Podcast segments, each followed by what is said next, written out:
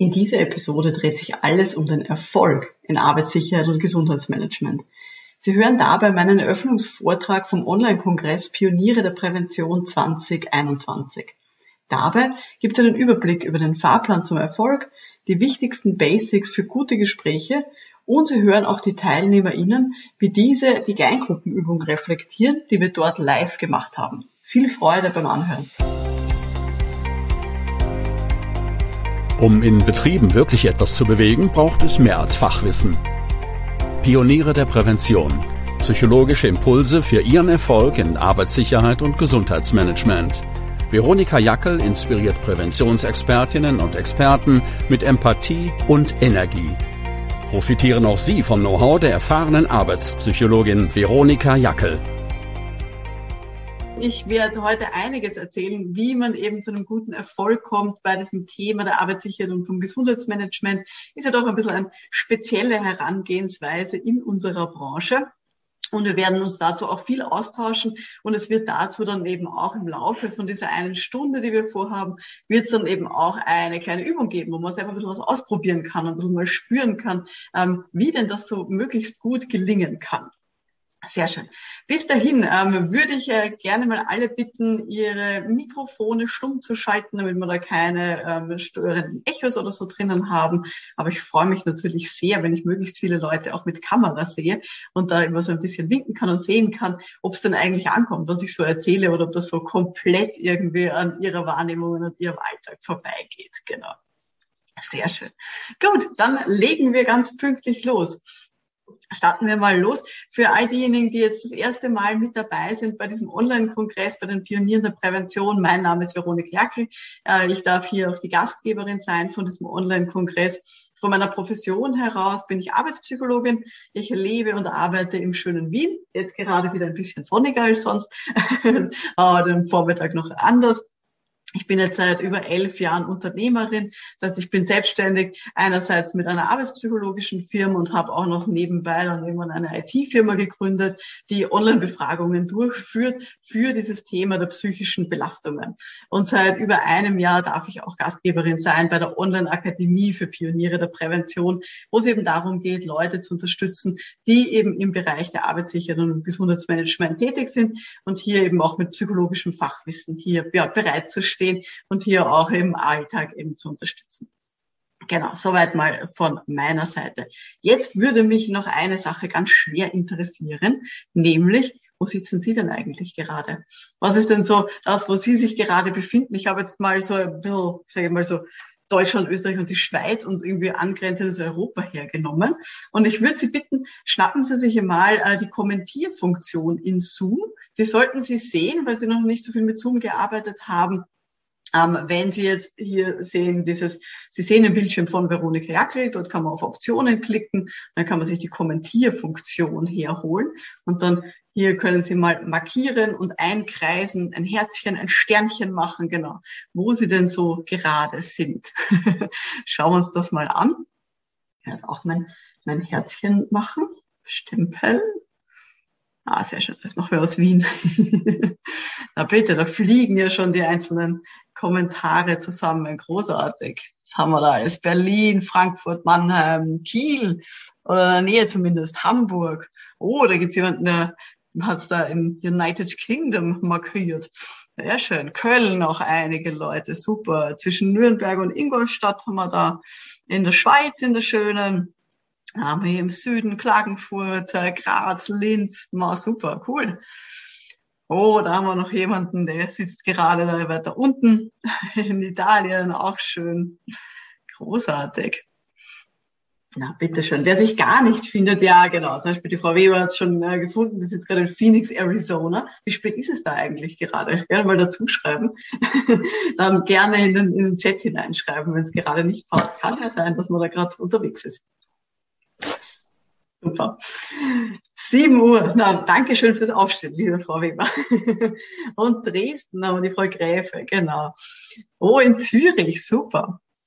Ich weiß, die Kommentierfunktion funktioniert auch mobil nicht besonders gut. Also so alle, die über Handy oder Tablet mit dabei sind, gerne in den Chat hineinschreiben. Das funktioniert meistens dann eher. Oh, und dann noch die Frau Griesbaum aus Bern. Super. Wir haben ja heute schon geplaudert in einem äh, von den Pausenräumen aus Salzburg, Neu-Ulm, der bayerische Wilde Westen. Wie cool. Ja, das sind einige Leute, die auch so an der Grenze offensichtlich wohnen oder zumindest jetzt gerade sind zwischen äh, der Schweiz und Deutschland und einige, die da in äh, Norditalien sind. Wie schön.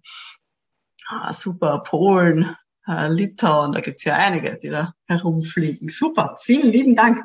Ah, alle in Tirol. Moin von der Bergstraße. cool. Das freut mich sehr, dass wir da heute so bunt aufgestellt sind. Das macht das Diskutieren nachher dann gleich viel spannender. Dankeschön dafür.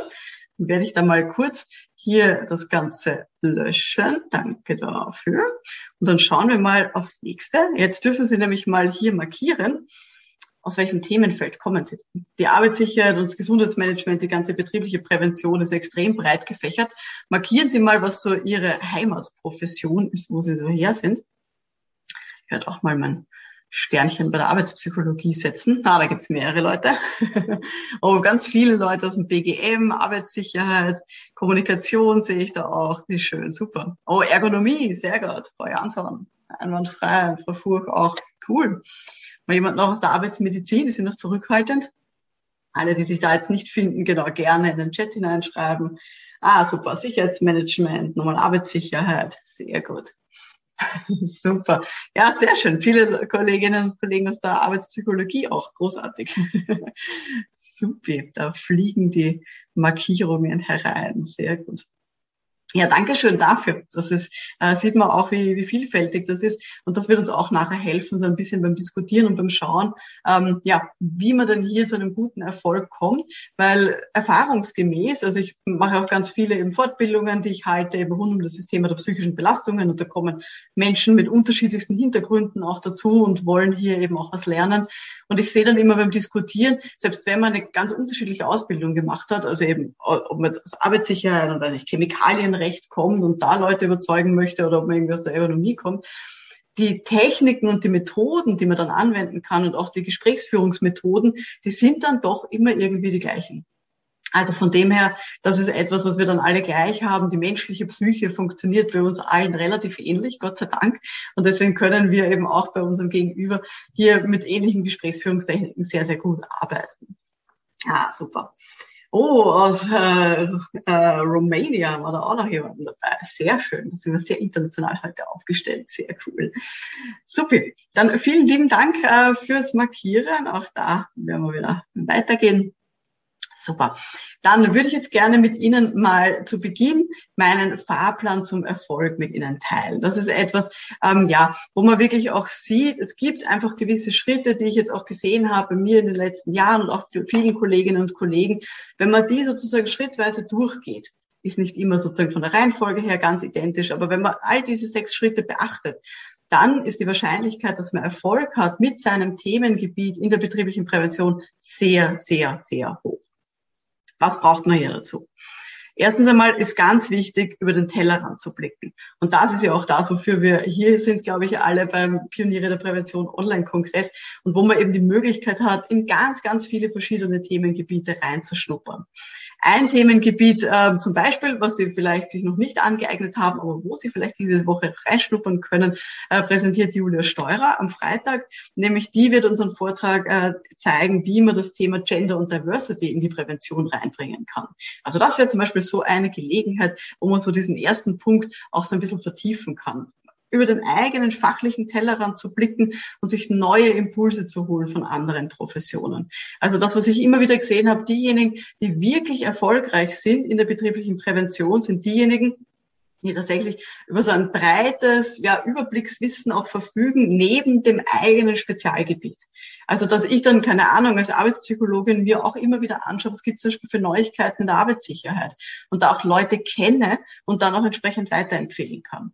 Weil eben so ein großes Netzwerk zu haben tatsächlich was ist, was uns extrem weiterhilft, gerade in unserem Fachbereich. Das ist so der erste wichtige Schritt, den wir da haben. Zweiter ganz wichtiger Schritt ist das Thema, sich eine Positionierung zu erarbeiten. Also alle, die mir jetzt schon ein bisschen folgen, die vielleicht auch meinen Podcast hören, die wissen, dass das für mich so ein bisschen ein Herzensthema ist, dass man einfach ganz klar weiß, wofür stehe ich denn eigentlich? Was sind die Dinge, die ich anbieten kann? Und das egal, ob ich jetzt innerbetrieblich tätig bin oder eben als Selbstständige.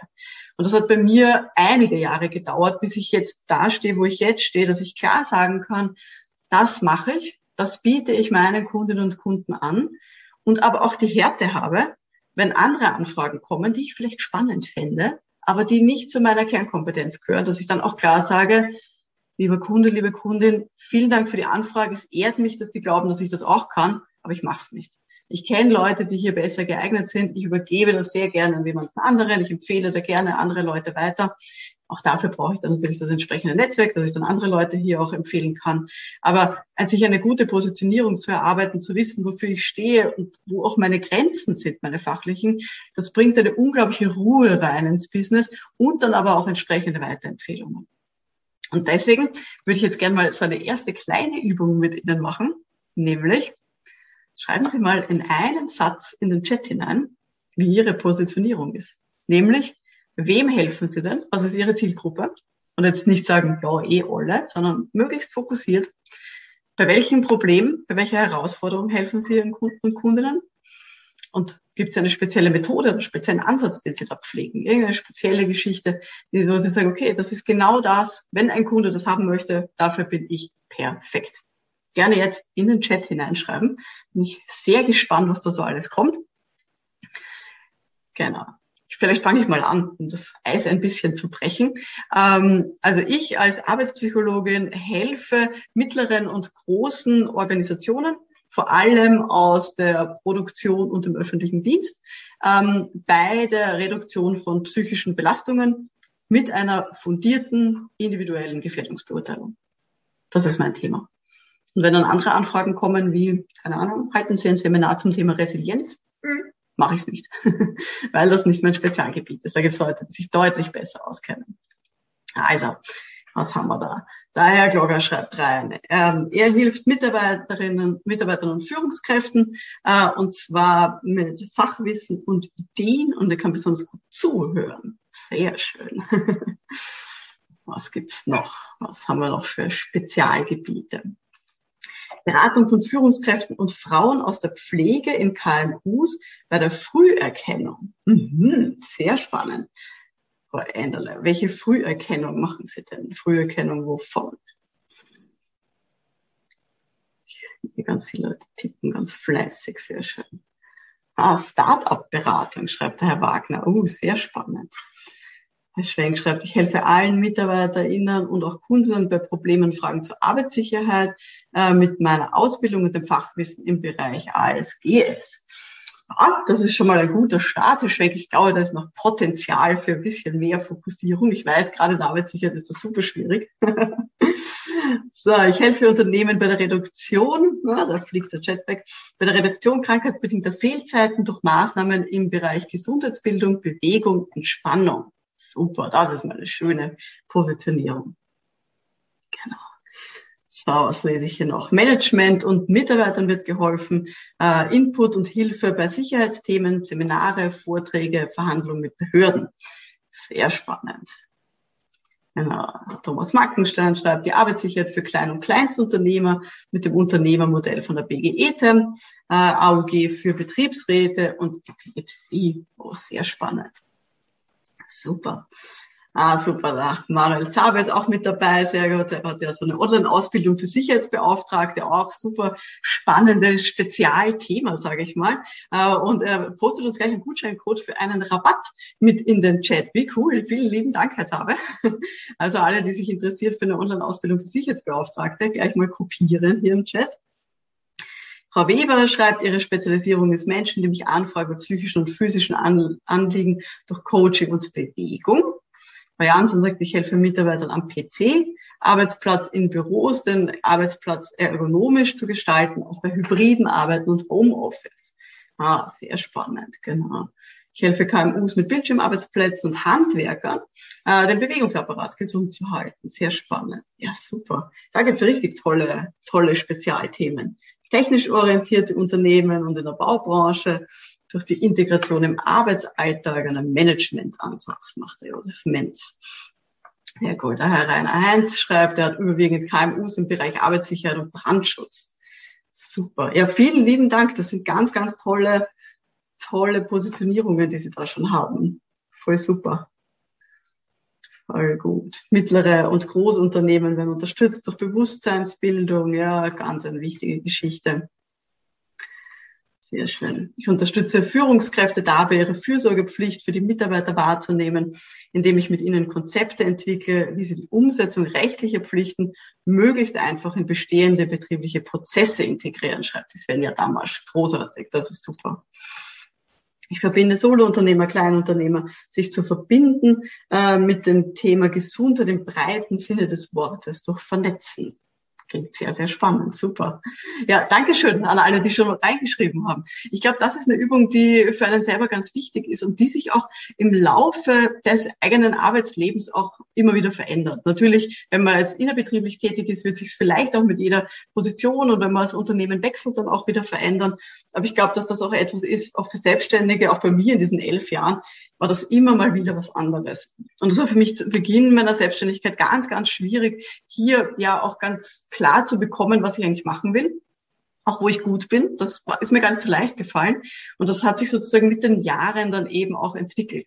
Aber ich glaube, wenn man das sozusagen hier mit Unterstützung tut und hier auch schneller vorangeht, kommt man auch schneller zum Erfolg. Also das ist ein ganz ein wichtiger Punkt. Ähm, deswegen habe ich auch äh, die Karin Kelle-Herfurth eingeladen zu diesem Online-Kongress. Die wird uns eben auch am Freitag einen Input zu diesem Thema liefern. Also wenn Sie das interessiert, wenn Ihnen das jetzt ein bisschen schwer gefallen ist, so einen Satz zu formulieren, dann große Empfehlung, ähm, Ihr Vortrag zum Thema Positionierung läuft, wie gesagt, am Freitag. Dritter Punkt, der auch extrem wichtig ist äh, auf diesem Fahrplan zum Erfolg, ist es, sich seine eigene Arbeit gut zu gestalten. Gerade wir in der betrieblichen Prävention schauen immer nach außen, schauen immer auf andere, schauen immer auf Führungskräfte, auf Beschäftigte und schauen viel zu selten auf uns selber. Wie können wir unsere eigene Arbeit so gestalten, dass wir langfristig gesund, zufrieden und motiviert arbeiten können? Das ist eine ganz eine wichtige Geschichte, dass wir eben hier nicht selber ausbrennen, dass wir uns selber Pausen zugestehen, dass wir selber ein gutes Zeitmanagement haben. All diese Dinge sind hier extrem wichtig. Und viele haben es eh schon angeschaut. Dazu passt heute perfekt auch der Vortrag von Thomas Mangold über die ideale Arbeitswoche. Der ist wirklich äh, ein Zeitmanagement-Experte, mit dem ich mich da unterhalten habe, darüber, wie man eben gut hier ja seine eigene Arbeitswoche ja, gestalten kann, wie man mit diesem Zeitmanagement umgeht, wie gehe ich damit um, wenn ich sozusagen normale Termine habe, regelmäßige, und dann kommen noch irgendwie vom Kunden so ganz große, dringende, schnelle Anfragen. Und oh mein Gott, ich muss irgendwie mithelfen da gibt es eben ganz, ganz viel, dass man sich rausholen kann, ganz viele Tipps und Tricks, die er uns hier zeigt. Also alle, die da noch nicht reingeschaut haben, große Empfehlung. Dann kommen wir auch schon zum vierten Punkt, den ich auch für extrem wichtig halte, nämlich, dass wir eben auch strategisch arbeiten in der betrieblichen Prävention, dass wir hier tatsächlich eben auch ja einen klaren Fokus haben für uns, für unsere Kundinnen und Kunden oder unsere Stakeholder intern, dass wir eben auch mit, ja, mit einem klaren System arbeiten, wie wir vorgehen, damit wir für den Kunden eben auch Erfolge produzieren. Zum Beispiel, indem wir gut mit Kennzahlen arbeiten und indem wir dem Kunden auch einen gewissen Return on Investment auch bieten. Und wenn wir das gut nachweisen können, dann sind Kunden in der Regel extrem zufrieden, werden uns weiterempfehlen und dann sozusagen ist der Grundstein für den weiteren Erfolg auch schon wirklich gut gelegt. Dazu große Empfehlung, ist dann auch der Volker Nürnberg, der einen Vortrag hält, eben auch zum Thema Kennzahlen und Return on Investment im BGM. Also da gibt es dann ganz, ganz viel, was man sich dann auch rausziehen kann zu diesem Punkt, wie kann ich gut strategisch eben auch arbeiten. Dann kommen wir zum äh, fünften Punkt, den ich für extrem wichtig halte, um hier wirklich auch äh, zum Erfolg zu kommen, nämlich dass man sich selbst gut präsentieren kann und damit eben auch andere überzeugen kann. Und dafür habe ich die Barbara ähm, CV, nenne ich sie immer, die Barbara eingeladen, die eben Expertin ist dafür, wie man auch virtuell Leute gut von sich überzeugen kann. Viele von uns können es gut, sich in den Seminarraum zu stellen, Leute sozusagen hier durchs persönliche Gespräch eben auch zu überzeugen und hier ja Leute für sich einzunehmen. Und tun sich so ein bisschen schwer, wie man das macht, wenn man so ein, ein Kästchen, ein schwarzes Kästchen reinrecken muss, so wie ich jetzt gerade. Wo man vielleicht nicht so viel Feedback bekommt, wo man kein Räuspern hört, kein Kichern irgendwie auf äh, Witze, die man reißt oder wenn man nicht mitbekommt, einfach wie es ankommt, was man dann hier so von sich gibt. Und das ist nicht so einfach. Und die Barbara hat uns eben dann äh, für morgen eine Live-Keynote auch um 16 Uhr mitgebracht, wo sie äh, mir versprochen hat, sie bringt uns sieben erfolgskritische Faktoren, wie man eben auch virtuell gut rüberkommt, Präsentationen hält, die auch interaktiv gestalten werden. Das heißt wirklich auch für unsere Zielgruppe, wo ich weiß, dass wir natürlich einerseits so ein bisschen Vorträge halten vor unseren äh, Kunden, aber wir werden auch ganz viele ja für Workshops gebucht und für Interaktion. Und da hat uns eben die Barbara dann auch ganz viel, äh, was sie uns mitbringen wird. Da weiß ich, dass sie ein absoluter Profi ist, was dieses Thema angeht. Also das ist auch ein ganz ein wichtiger Punkt, um hier tatsächlich dann erfolgreich zu sein, weil wir müssen uns alle anpassen an neue Technologien und solche neuen Wendungen wie so eine kleine lustige Pandemie. Ähm, und dann müssen wir eben auch virtuell überzeugen können und nicht nur im persönlichen Gespräch. Der letzte Punkt, den ich für extrem wichtig halte, ist, dass man seine eigene Beratungskompetenz stärkt. Wenn ich klar weiß, okay, das ist mein Themengebiet, das ist mein Fachthema, das machen die anderen, ich habe mich aber abgegrenzt, ich weiß, wo meine Positionierung ist, ich kann auch sozusagen gut so arbeiten, dass ich mich selber nicht ausbrenne, dass ich selber auch gut viele Pausen habe, ich kann andere Leute eben auch überzeugen und kann so in einem großen Auditorium auch reden dann brauche ich aber auch Kompetenzen, wie ich im Eins zu eins Gespräch Menschen dann eben auch gut beraten kann. Weil das ist nämlich ein wichtiger, wichtiger Punkt eben für uns auch alle in der betrieblichen Prävention, egal ob es um Arbeitssicherheit, um Gesundheitsmanagement, Arbeitspsychologie, Ergonomie und all diese Themen geht. Wir müssen auch im Eins zu eins gut überzeugen können. Das heißt, wir müssen eben auch schaffen, wenn Leute zu uns kommen und sagen, weiß ich nicht, Frau Damasch, das ist so mühsam mit meinen Mitarbeitern. Die setzen die Helme nicht auf, die ich ihnen kaufe, die tun das einfach nicht, die räumen ihr Zeug nicht weg, die lassen ihm alles liegen. Ich habe keine Ahnung, was ich jetzt mit denen machen soll. Dann ist die Frage, wie geht dieses Gespräch weiter? Und gerade von der eigenen Beratungskompetenz hängt es dann ab, wie wir darauf reagieren und wie wir so ein Gespräch dann auch anlegen. Und wenn wir solche Gespräche, solche Anliegen, die manchmal so ein bisschen zwischen Tür und Angel auch daherkommen können, wenn wir die gut lösen, dann können wir sicher sein, dass wir auch entsprechend weiterempfohlen werden. Dass die Leute dann Vertrauen zu uns aufbauen und dann eben auch mal sagen, hm, ja, das war ein gutes, hilfreiches Gespräch. Da habe ich wirklich was bekommen. Da habe ich nachher das Gefühl gehabt, sozusagen, ich bin gescheiter als vorher. Da habe ich vielleicht eine Lösung für mein Problem. Ähm, und da werde ich dem ganzen Thema der betrieblichen Prävention positiv eingestellt sein. Und das ist eben ein Dreh- und Angelpunkt, wo wir ganz, ganz viel bewegen können in Organisationen. Weil das sind so Moments that matter. Das heißt, das sind so Momente, auf die es dann wirklich ankommt. Wenn wir in solchen Gesprächen, in solchen Einzelgesprächen dann wirklich, ja, das dann auch runterbringen können und hier wirklich eben auch Leuten helfen können. Wir werden uns auch um dieses Thema heute im Speziellen kümmern. Kommen wir gleich dazu. Wer sich ähm, zu diesem Fahrplan zum Erfolg gern noch ein paar Informationen holen möchte, empfehle ich auch äh, sehr gerne meine Podcast-Reihe dazu. Ähm, unter Pioniere der Prävention, überall dort, wo man Podcasts hören kann, ähm, gibt es auch von mir einige Episoden zu diesem Thema. War gleich so ganz am Anfang von der, von der Podcast, die da rausgekommen ist, eine kleine Reihe. Also da auch eine Empfehlung, wer es noch nicht gehört hat, darf sich da auch gerne reinhören. Zu jedem dieser Schritte gibt es eben hier eine Podcast-Episode. Aber fokussieren wir uns jetzt mal auf diesen sechsten und wie ich finde wirklich absolut essentiellen Schritt, wenn man die vorherigen Schritte schon gut gelöst hat, wenn man vielleicht auch schon längere Zeit in der betrieblichen Prävention unterwegs ist, dann sollte man sich eben um seine eigene Beratungskompetenz kümmern. Und das werden wir eben auch heute tun. Da werden wir uns heute auch ein bisschen die Details dazu anschauen. Ich weiß, ich bin Arbeitspsychologin, ich habe Psychologie studiert, sechs Jahre lang und ich habe mir dann immer gedacht, ah, das sollte ich doch eigentlich, also am Anfang meines Studiums habe ich mir gedacht, am Ende meines Studiums werde ich doch genau wissen, wie man mit Leuten redet und man wird irgendwie so, ich werde genau wissen, wie, wie deren Gedanken sind, ich werde Gedanken lesen können ich werde super ähm, ja, entspannt sein, wenn ich mit Leuten rede und war dann im Laufe meines Studiums so ein bisschen niedergeschlagen, dass das nicht der Fall war. Gedankenlesen 1.0 hatte ich nie, gab es kein Seminar dazu. Zum Thema ähm, Gesprächsführung hatte ich genau ein Seminar. Das waren vier Wochenstunden, ein Semester lang. Ende. Das war in allen sechs Jahren alles, was ich gelernt habe zum Thema Gesprächsführung. Ja, dann bin ich da gestanden und hatte ganz viele Theorien und ganz viel Wissen zum Thema, wie man Experimente aufsetzt und was da so die Wissenschaft dazu sagt und so. Und hatte eigentlich keine Ahnung, wie ich mit Leuten im Einzelgespräch reden soll.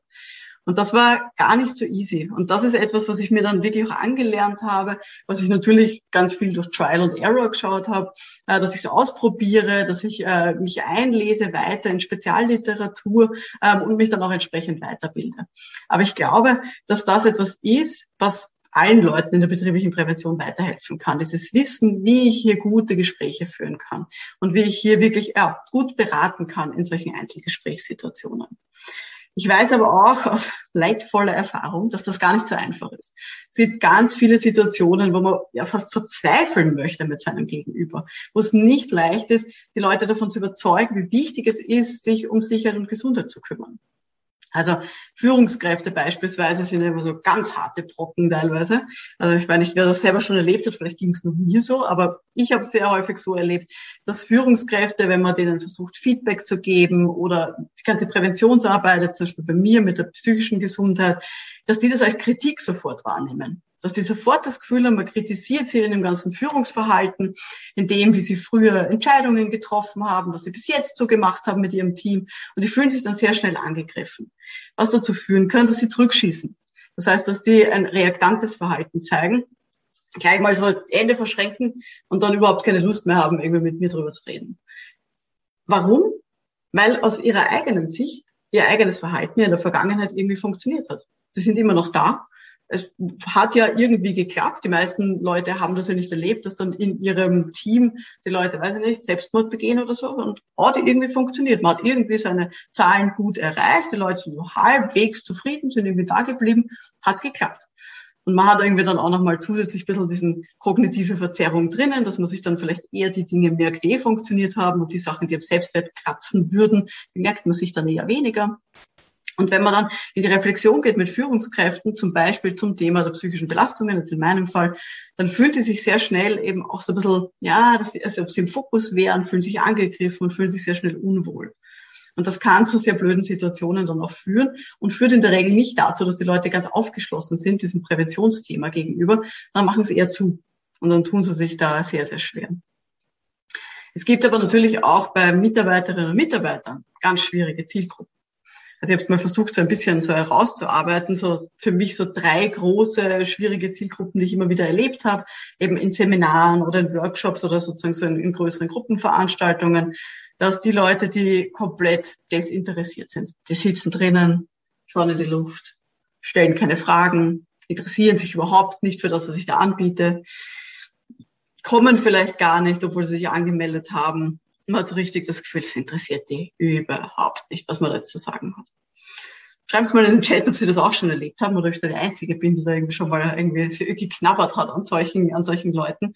Also Menschen, die wirklich überhaupt keinen Bock haben auf das, was ich Ihnen jetzt erzähle, sagen, pff, es interessiert mich gerade gar nicht. Ich habe ganz andere Dinge zu tun. Ich habe eigentlich viel mehr Stress. Und muss ich jetzt an dem Workshop teilnehmen? Mein, mein E-Mail-Postfach ist total voll. Bitte kann ich da nicht irgendwie wieder zurückgehen?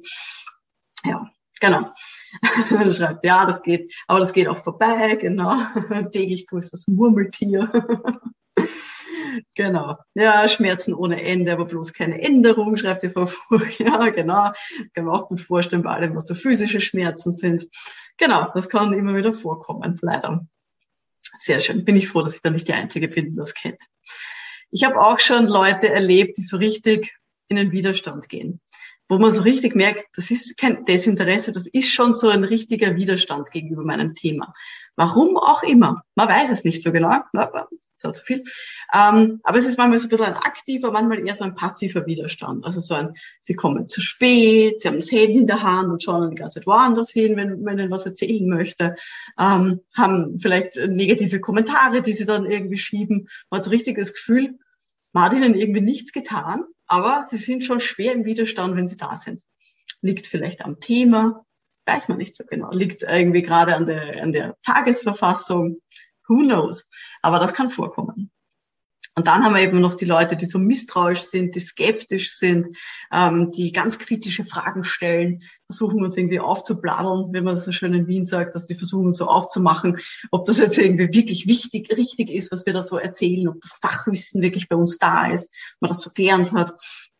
Also das ist so ein bisschen so die, die Schwierigkeit, die wir da haben. Oder dass wenn wir Maßnahmen vorschlagen oder mit ihnen durchführen wollen, dass, wir, dass die Leute nicht glauben, dass das irgendwas ihnen bringen könnte. Ah, es klappt doch alles nicht.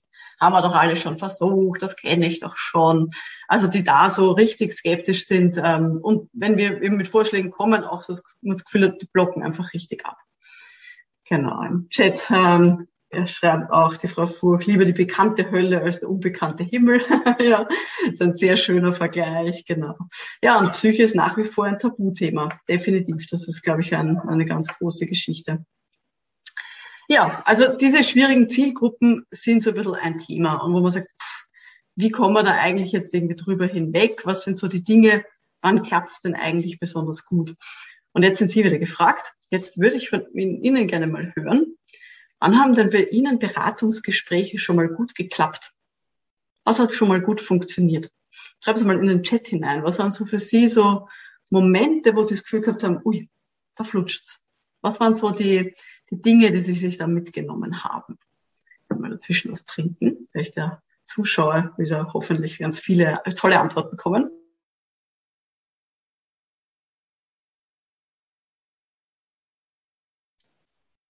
Ah, sehr gut, da kommen schon die ersten Antworten. Wenn ich mehr frage und zuhöre, als selbst zu sprechen, auf der Zahl schreibt, viele Fragen stellen. Ähm, wenn ich mit meiner Haltung offen bin. Oh, sehr spannend. Woran merkt denn das Gegenüber, dass wir mit unserer Haltung offen sind? Wenn man doch Nachfragen gemeinsames Neuland entdeckt, das sind Magic Moments. Genau, wenn es ein Problem gibt, was nach einer Lösung schreit. wenn mein Einstieg eine Frage ist, warum die Situation wohl so ist oder welche Gründe es gibt, so zu handeln, in die Eigenverantwortung bringen, Selbstlösungen entwickeln lassen, statt vorgeben. Ja, wenn man das Vertrauen gewonnen hat, oh ja, konkrete Lösungen mitbringen, schreibt auch die Frau Bucher. Thomas Mackenstein schreibt, aktives Zuhören bei Führungskräften und Mitarbeitern. Ja, sehr schön. Da gibt es ganz tolle, ganz tolle Antworten. Ich merke schon so ein bisschen einen Trend, den ich sehr gut finde an den Antworten. ja, also da war die, die Frage gestellt, woran merkt man gegenüber, dass ich offen bin? Ähm, nämlich, da wurde noch präzisiert, wenn ich präsent bin und nicht wertend. Ja, einfühlen und Empathie, wenn man das Gefühl hat, den anderen zu verstehen, dann mit Ideen kommen. Äh, die Frau Mettauer sagt noch, Menschen mit Humor abholen, das finde ich auch sehr cool. wenn ich wertschätzend und empathisch eingehe auf mein Gegenüber. Genau. Erfahrungsgemäß, wenn zum Thema gleich der gesetzliche Bezug erläutert wird, äh, damit war die Akzeptanz höher und Aufzeigen der Vorteile, äh, die es ihnen bringt. Möglichst alle Beteiligten einbringen, bevor was entschieden wird. Definitiv ganz, ganz wichtig, das Thema der Partizipation. Wenn ich am Beginn sage, dass uns gerade viel im Raum vereint, äh, die Zeit, in der wir leben, unsere Gehirnstruktur. das finde ich auch eine coole Sache, Charlotte, super. ja, Gespräche in angenehmer Atmosphäre führen, äh, mit Anpacken zur Lösung Arbeiter einbinden und vor ihren Führungskräften sachlich verteidigen. Ja, super. Das sind ja ganz, ganz tolle Antworten. Ich glaube, da brauche ich hier gar nicht mehr viel reden. Da haben Sie offensichtlich eh schon ganz, ganz viel gelernt, so in Ihrer eigenen Erfahrung. Großartig. Das finde ich super. Voll schön. Genau. Aber auch mal die Führungskräfte verteidigen. Ja, genau. Ich glaube, es ist so, es braucht manchmal beide Seiten.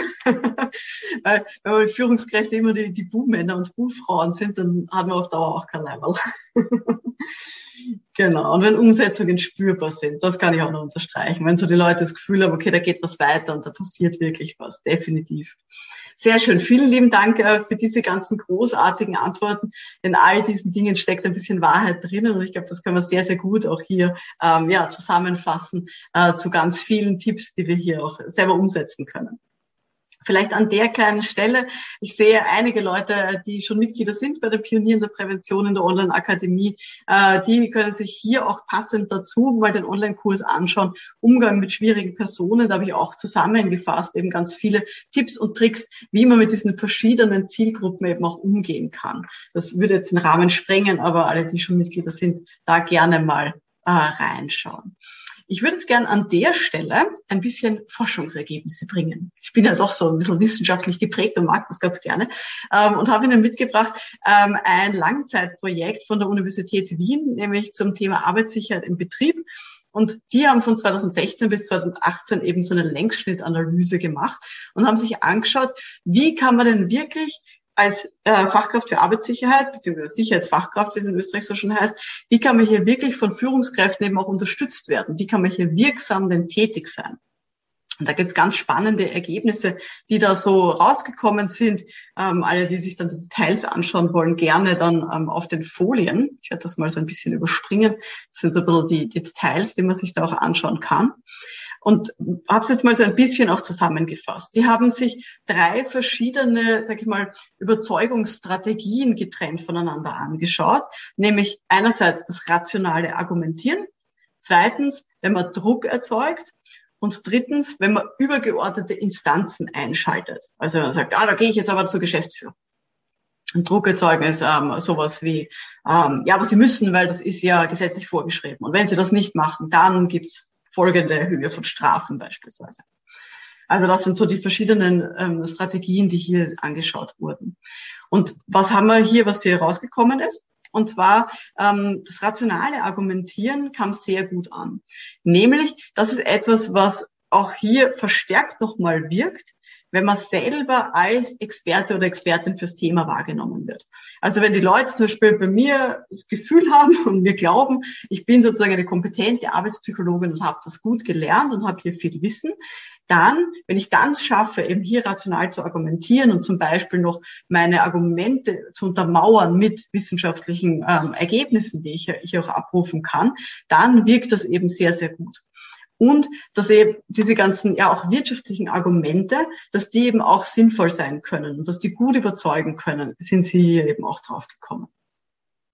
Das Thema des Druckerzeugens ähm, war das, die Kernaussage von diesem Langzeitforschung, dass das etwas ist, was man nur dann einsetzen sollte, wenn es wirklich grobe Verstöße sind.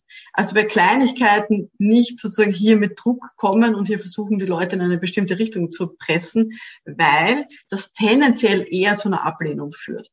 Also dass man dann eher bei Führungskräften hier auf taube Ohren stoßt und die dann eher zumachen. Vor allem dann, wenn die Führungskräfte glauben, dass das Gegenüber eigentlich nicht so richtig Experte oder Expertin ist. Und da sind wir so wieder ein bisschen in diesem Dilemma. Gerade wenn man dann vielleicht keine klare Positionierung hat und sagt, ich mache eh alles und sich dann in irgendeinem bestimmten Thema vielleicht auch noch verrennt und dort dann sagt, ja, aber Sie müssen das unbedingt machen, weil und mein Gegenüber sagt, pff, eigentlich, ich glaube nicht, dass sie dafür, also sich im Kopf halt denkt, ich glaube nicht, dass sie dafür wirklich Experte sind. Und da gibt es sicher Leute, die sich noch besser auskennen. Dann führt das tatsächlich eher zur Ablehnung. Da muss man sehr, sehr vorsichtig sein. Und dann haben wir eben hier noch ähm, die Variante mit den übergeordneten Instanzen, dass man die einschaltet.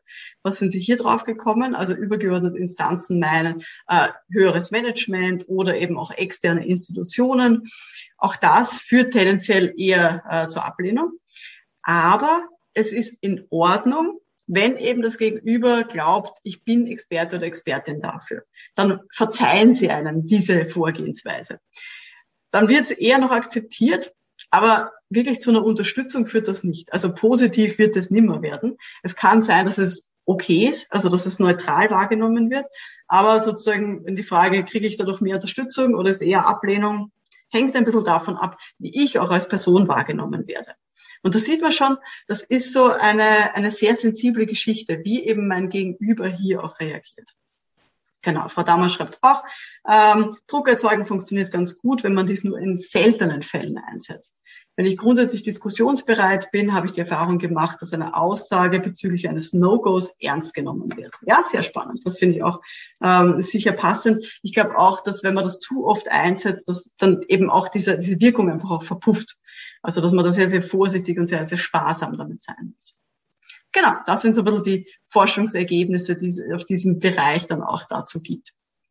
Gut, ich werde jetzt mal so ein paar Folien von mir hier ein bisschen überspringen, damit wir hier jetzt auch noch kommen zu einer ganz wichtigen Geschichte, nämlich zum Ausprobieren. Und zwar, ich habe Ihnen hier noch zwei verschiedene, grundverschiedene Haltungen mitgebracht, die wir dann jetzt auch gleich ein bisschen testen werden, wie man in solche Beratungsgespräche reingehen kann. Die erste Haltung ist ein bisschen diese Haltung des Wissens. Wir haben alle viel gelernt, wir haben zum Teil sehr, sehr lange Ausbildungen auch äh, mitgemacht und viel uns angelesen zu unserem Themengebiet. Ähm, und die Haltung des Wissens bedeutet, dass ich in ein Beratungsgespräch reingehe und den Leuten viele Tipps gebe. Das heißt, dass ich sehr großzügig mit meinem Wissen umgehe, dass ich meine eigenen Erfahrungen teile und den Leuten ja sehr viel auch erzähle, auch zu diesem Themengebiet oder auch zu der Frage, die sie vielleicht hier möglicherweise haben. Dass mir eine Frage gestellt wird und ich sozusagen sprudle los und äh, teile meinen ganzen Wissensschatz. Das ist die eine Möglichkeit, wie ich an solche Beratungsgespräche rangehen kann. Und die zweite Variante, wie ich hier rangehen kann, ist die sogenannte Haltung des Nichtwissens. Und die ist ganz anders. Da geht es eher darum, zuzuhören. Und dann auch die Leute vielleicht auch mit Fragen dabei zu unterstützen, dass sie ihre eigene Antwort darauf finden. Und das extrem zu machen und hier wirklich gar keine Tipps zu geben, ist manchmal auch nicht so leicht. Aber das sind so, sage ich mal, auf einem, auf einem Kontinuum so die zwei Extrempunkte. Gehe ich eher in die Haltung des Wissens mache, gebe ich ganz viele Tipps, teile ich mein ganzes Wissen. Oder auf der anderen Seite ist es eher so, dass ich versuche zuzuhören, beim Gegenüber hier rauszukitzeln äh, durch Fragen, die ich stelle, wie mein Gegenüber hier zu einer eigenen guten Lösung kommen kann. Gut. Und das werden wir jetzt ausprobieren. Das werden wir jetzt ein bisschen testen, diese zwei ganz unterschiedlichen Herangehensweisen. Ähm, genau, im Chat wird noch gefragt, zuzuhören oder hinzuhören. Aber gerne mal erklären, was so ein bisschen der Unterschied ist. In dem Fall geht es wirklich um aktives Zuhören, also tatsächlich auch dabei zu sein, nicht nur so bei einem Ohr rein, beim anderen raus, sondern wirklich auch aktiv dabei zu sein bei dieser Haltung des Nichtwissens. Also, ich werde jetzt dann gerne gleich mal einteilen ähm, in kleine Breakout-Sessions zu zwei bis drei Personen ungefähr. Also das wird so ungefähr ähm, die, die Geschichte sein. Und dann haben Sie folgende Aufgabe, nämlich teilen Sie sich auf, sozusagen, Sie sind Person eins, zwei und wenn es noch eine dritte Person gibt, eben Nummer drei. Die Person eins, egal wer das jetzt ist, machen Sie sich einfach aus, soll einfach von einer schwierigen Gesprächssituation erzählen. Irgendwas, wo Sie schon mal auf Granit gebissen sind, wo es irgendwie gar nicht so einfach war, Ihr Gegenüber zu überzeugen es ist komplett egal, ob das aus dem beruflichen, also aus dem privaten Kontext ist, ob das jetzt gestern war oder ob es schon irgendwie drei Monate her ist, egal. Die Person eins hat nur die Aufgabe, hier eben zu erzählen von so einer schwierigen Gesprächssituation. Dann kommen wir zur Person Nummer zwei. Die Person Nummer zwei hat zuerst fünf Minuten lang, schauen Sie auf die Uhr, genau fünf Minuten lang die Aufgabe, zuzuhören und hier Fragen zu stellen hier wirklich auch diese Haltung des Nichtwissens auszuprobieren und hier wirklich eben, ja, ganz offen sozusagen reinzugehen in die ganze Geschichte.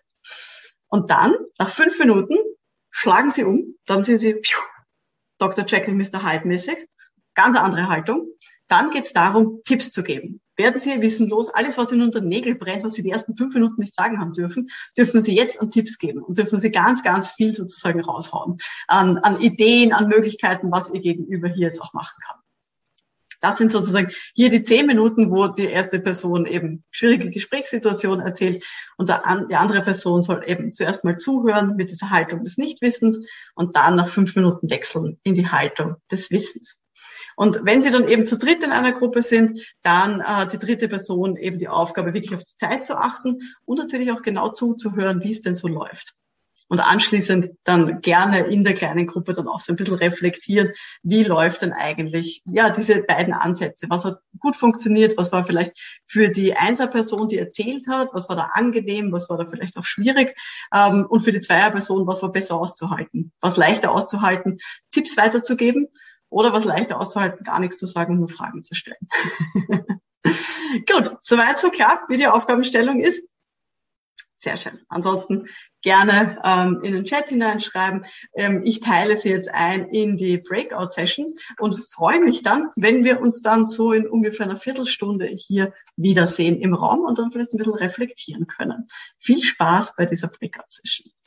Dann würde ich gerne ein bisschen gemeinsam reflektieren. Wer vielleicht so kurz erzählen möchte, ähm, was denn so die, die Erkenntnisse waren jetzt aus dieser, aus dieser kleinen Übung, darf gerne mal virtuell die Hand heben. Dann weiß ich sozusagen, wer was dazu sagen möchte. Kann man per Zoom unten in dieser, in so einer kleinen Leiste. Würde mich sehr, sehr interessieren sozusagen in welcher, in welcher Rolle waren Sie jetzt gerade drinnen? Haben Sie zugehört ähm, mit der, einer von diesen zwei Haltungen? Haben Sie die erzählt? Waren Sie die Person, die sozusagen das Leid geklagt hat? Äh, oder waren Sie die dritte Person, die aufgepasst hat? Ähm, ja, egal. Wer möchte denn kurz äh, berichten, wie es so gelaufen ist, was so die Erkenntnisse waren aus dieser kleinen Übung? Dann gerne einmal virtuell die Hand heben, damit ich weiß, äh, dass Sie was sagen wollen äh, und sich dann ähm, freischalten. Ich bin ganz gespannt. Ich habe mir extra zurückgehalten und bin nicht in die Breakout-Sessions reingegangen. Sehr schön. Na dann, Frau Weber darf mal anfangen. Wie schauen wir aus? Wie war es bei Ihnen?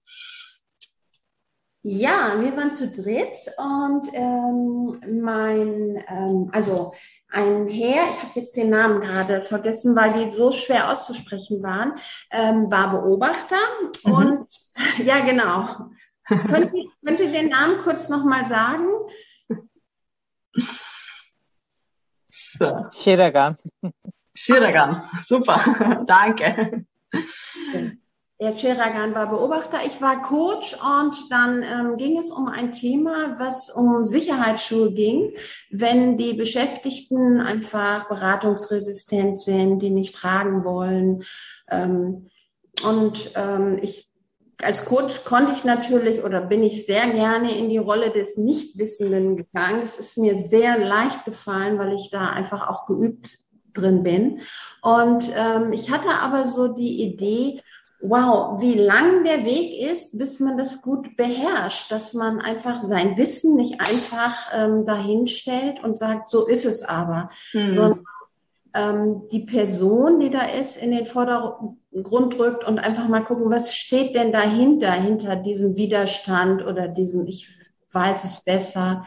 Und das macht dann das Gespräch auch ähm, viel offener. Mhm. Ja, das, der Wechsel ging dann gut. Ähm, ich konnte da auch was zu sagen, wie es sich anders machen würde. Und es hat total viel Spaß gemacht. Und ähm, ja, es war toll. Und vielen Dank an diese Gruppe.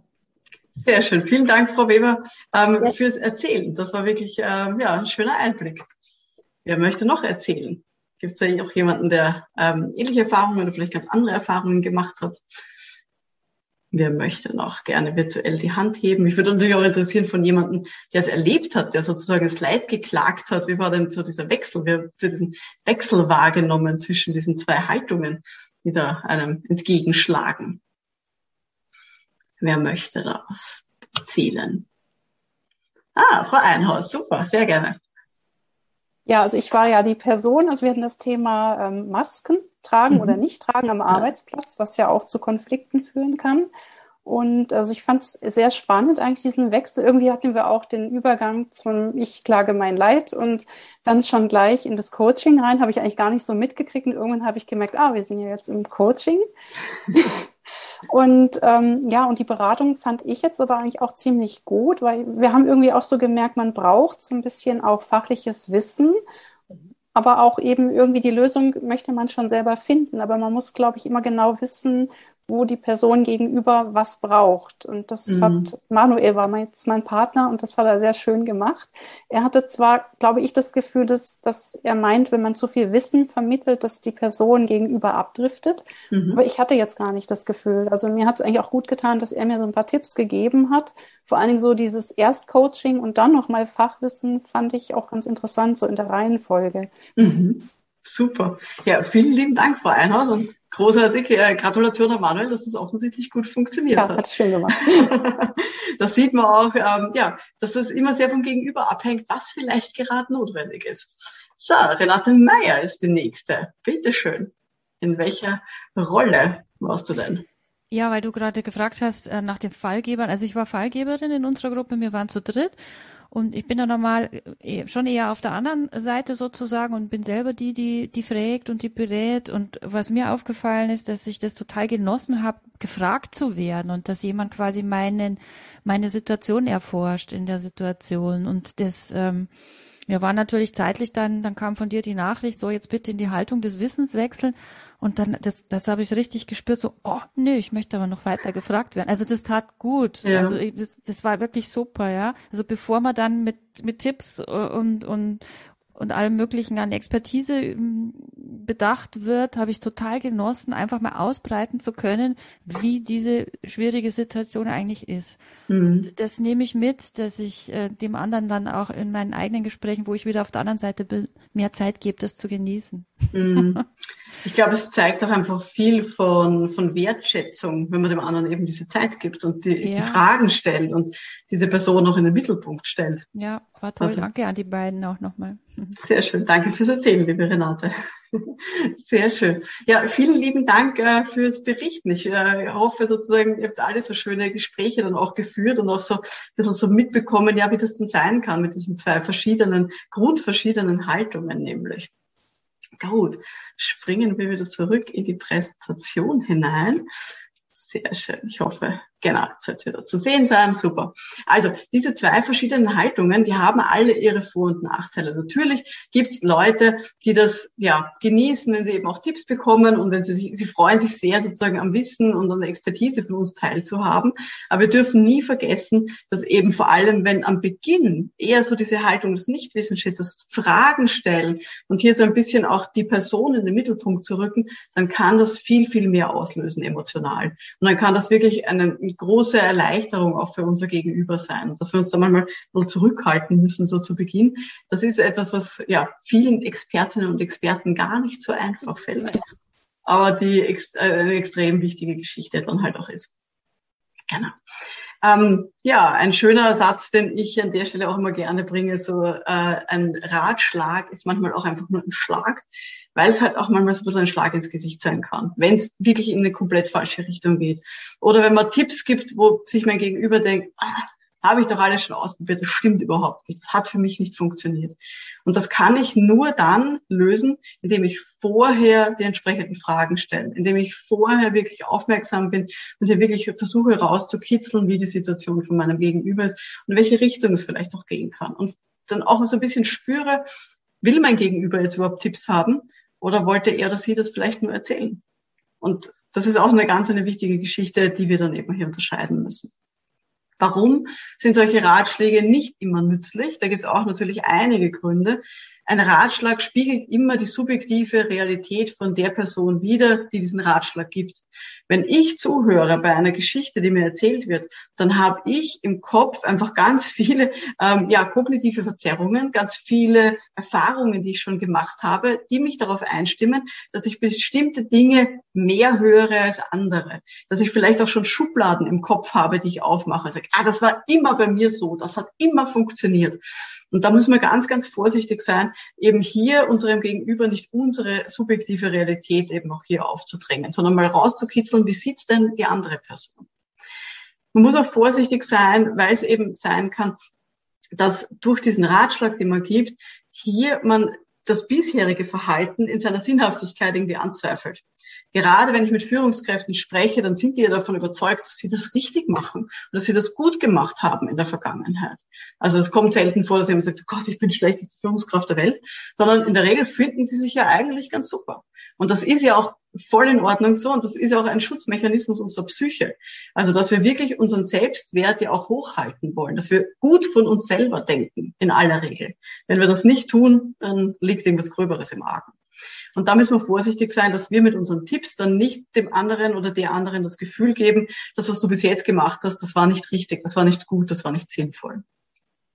Auch kann sein, dass wir mit Tipps, wenn wir da eben mit unserem ganzen Fachwissen daherkommen und mit unserer Expertise und wenig zuhören, vielleicht gar nicht zuhören, dass wir dann so ein bisschen als besserwisserisch, wisserisch dastehen. So.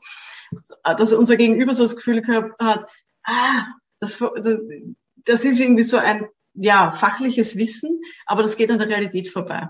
Also, dass das wirklich äh, nur etwas ist, was man vielleicht, weiß nicht, im Studium, auf der Uni, in einem Kurs lernt, aber das hat mit der Realität, die da ist, nichts zu tun. Und das dürfen wir auch, müssen wir auch ganz vorsichtig sein, dass wir nicht in diese Schiene dann reinrutschen, dass unser Gegenüber glaubt, wir haben Dinge nur aus Büchern gelernt und haben eigentlich keine Ahnung, wie es in der Realität abläuft. Und deswegen sozusagen ist so wichtig, unserem Gegenüber in den Betrieben eben auch, ja, diese Wertschätzung entgegenzubringen und die Leute dann auch ernst zu nehmen. Ja, und so ein Ratschlag ändert halt leider auch sehr selten was an der inneren Haltung von unserem Gegenüber. Also wenn ich jetzt, keine Ahnung, eine Führungskraft habe, ich bleibe jetzt mal in meinem Themenfeld, weil da kenne ich mich aus, wenn ich eine Führungskraft habe, die extrem wenig wertschätzend mit ihren eigenen Beschäftigten umgeht und ich komme dann eben mit, weiß nicht, dem Modell von Gratifikationskrisen und kann irgendwie diverse Erkenntnisse irgendwie erzählen, warum es aber wichtig ist, Wertschätzung zu geben, kann schon sein, dass im besten Fall diese Führungskraft nickt und sagt, ja, ja, super, okay, gut, danke für diese Information, werde ich sicher umsetzen, ganz sicher das kommt vielleicht im Kopf an, aber es kommt im Herzen nicht an. Und da sozusagen hier wirklich was zu verändern, das braucht Zeit, das braucht Geduld, das braucht mehrere Gespräche und das braucht manchmal eben auch eigene Erfahrungen. Also von dem her muss man da natürlich wirklich sehr, sehr vorsichtig sein. Ähm, ja, dass man dann glaubt, man hat irgendwie eh alles gelöst, nur weil mein Gegenüber sehr oberflächlich mir zustimmt. Genau.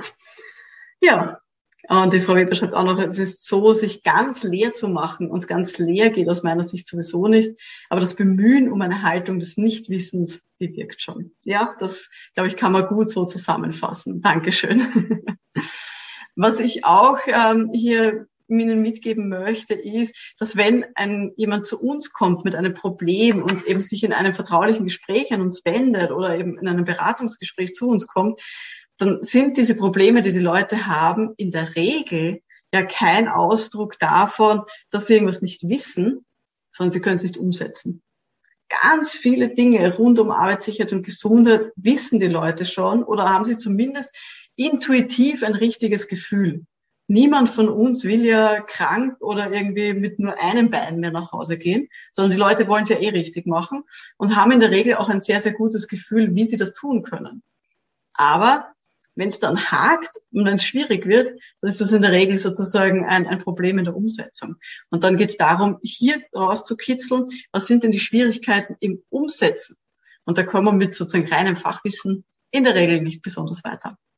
Genau. Deswegen das Kernthema, Sie haben es eh vorher auch schon im Chat geschrieben, Fragen, Fragen, Fragen, ganz, ganz wichtig. Dann kann sein, dass hier Tipps und Tricks nachher dann hilfreich sind, aber zuerst ist immer ganz wichtig, um wirklich Erfolg zu haben und hier wirklich Erfolg ähm, ja, in dieser Beratung dann auch zu haben, langfristig, dass man mehr Fragen stellt, als Antworten gibt. Das ist das, was ich sozusagen möchte, dass Sie hier aus dieser Session hier gerne mitnehmen. Gut. Ja, vielleicht an der Stelle auch nochmal der Hinweis für alle diejenigen, die jetzt noch nicht dabei sind bei den Pionieren der Prävention. Ähm, in dieser Online-Bibliothek, äh, die wir da haben, gibt es extrem viele Kurse eben auch zu diesem Thema, wo es eben auch darum geht, hier bestimmte Gesprächstechniken zu üben, hier viele, viele Beispiele zu hören, wie man das hier gut umsetzen kann und wie man hier wirklich zum Erfolg kommt in der betrieblichen Prävention. Also da großer Tipp, wer sich mehr damit beschäftigen möchte, sich hier auch weiterbilden möchte und sich auch austauschen austauschen möchte mit Gleichgesinnten, so wie ich jetzt hier heute in dieser Session, dem seien die Pioniere der Prävention wirklich sehr ans Herz gelegt. Gut. Ich möchte gerne die Session jetzt beenden mit einer kleinen Aufgabe wieder für Sie. Schreiben Sie doch in den Chat hinein, was nehmen Sie sich denn jetzt von heute mit? Gibt es eine Sache, wo Sie sagen, das war jetzt ein neuer Impuls, das war etwas, was ich mir gerne merken würde, das habe ich gespürt vielleicht auch während der Übung oder beim Zuhören, das ist das etwas, was mich angesprochen hat. Wenn ja, was war es denn? Geben Sie mir mal so ein bisschen ein Feedback im Chat. Was nehmen Sie sich von der heutigen Session so mit? Ich bin ganz gespannt. Wir haben ja schon ganz viel Wissen selber, ähm, was Sie mitgebracht haben, was ich vorher auch schon gelesen habe im Chat. Also wir bauen ja schon auf ganz viel Erfahrungswissen von Ihrer Seite auf, was ja großartig ist. Schauen wir mal, was Sie sich jetzt noch so mitgenommen haben aus dieser letzten Stunde. Genau, der Ralf Egger möchte die Haltung des Nichtwissens öfters anwenden. Sehr gut in den nächsten Wochen. Das ist mal eine schöne Geschichte. Ja, genau, der Wechsel zwischen diesen zwei verschiedenen Haltungen, den will ich mitnehmen. Ah ja, Karin Wittinghoff sagt auch, ihr gefällt dieser Begriff der Haltung des Nichtwissens sehr. ja, den finde ich auch total schön. Genau. Ja, Renate Meyer sagt auch, noch mehr Fragen und das ganz, ganz spät bewerten, gemeinsam auf die Lösung kommen, weniger raten, sondern beraten. Das ist schön.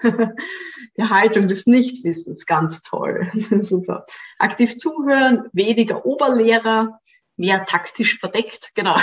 taktisch verdeckt darf man eh Oberlehrer sein, weil die kleine Oberlehrer, die kleine Oberlehrerin, die haben wir eh alle in uns. Also zumindest ich, ich komme aus einer Lehrerfamilie. Aber das darf man halt die anderen nicht wissen lassen. genau. Überlegen, inwieweit Forschungsergebnisse gut und sinnvoll einzubringen sind, schreibt die Frau Griesel. Ja, definitiv. Also ich versuche auch immer so ein paar Forschungsergebnisse immer einzustreuen. Die gibt's eh überall. Das kommt immer ganz gut an. Thomas schließt sich auch der Renate an. Auch der Andreas Schwenk sagt, mehr aktiv zuhören, mehr fragen und erst zum Schluss beraten, Wissen teilen. Sehr gut, genau. Greifbare Erfahrungswerte. Schön. Ja, super. Ich freue mich sehr, dass Sie sich offensichtlich ganz viel mitgenommen haben aus dieser Session. Das ist für mich das Allerwichtigste. Und wenn Sie jetzt sagen, pff, das war viel und ich bin mir gar nicht sicher, in welche Richtung ich jetzt irgendwie als nächstes was tun soll, dann nehmen Sie sich wirklich eine einzige Sache raus und probieren Sie es beim nächsten Gespräch einfach mal aus. Einfach mal versuchen und schauen, wie es bei Ihrem Gegenüber ankommt. Wenn Ihr Gegenüber überhaupt nicht gefragt werden möchte und wenn der gar nicht im Mittelpunkt stehen möchte, sondern einfach nur Ihr super vieles Fachwissen haben möchte, dann wird Ihr Gegenüber Ihnen das eh auch sagen. also dann kann man hier auch ähm, ja diese Haltung in den Raum stellen und wenn es nicht funktioniert, dann kann man ja die Haltung des Wissens wechseln. Kann ja auch manchmal dann der richtige Weg sein fürs Gegenüber. Ja, die Wahrscheinlichkeit ist groß. Menschen reden sehr gerne, dass sie zuerst gefragt werden möchten und zuerst gerne im Mittelpunkt stehen. Und das ist ja auch eine schöne Geschichte, die wir unseren Leuten hier anbieten können, unserem Gegenüber. Hat Ihnen diese Webinaraufzeichnung gefallen? Das Video dazu und auch die ganzen anderen Aufzeichnungen vom Online-Kongress 2021 sind in der Online-Akademie abrufbar. Wer noch kein Mitglied ist, einfach auf www.pioniere-der-prävention.com gehen mit Umlaut A. Dort finden Sie alle Infos. www.pioniere-der-prävention.com. Wir hören uns dann in der nächsten Episode. Bis dahin, alles Gute. Ciao.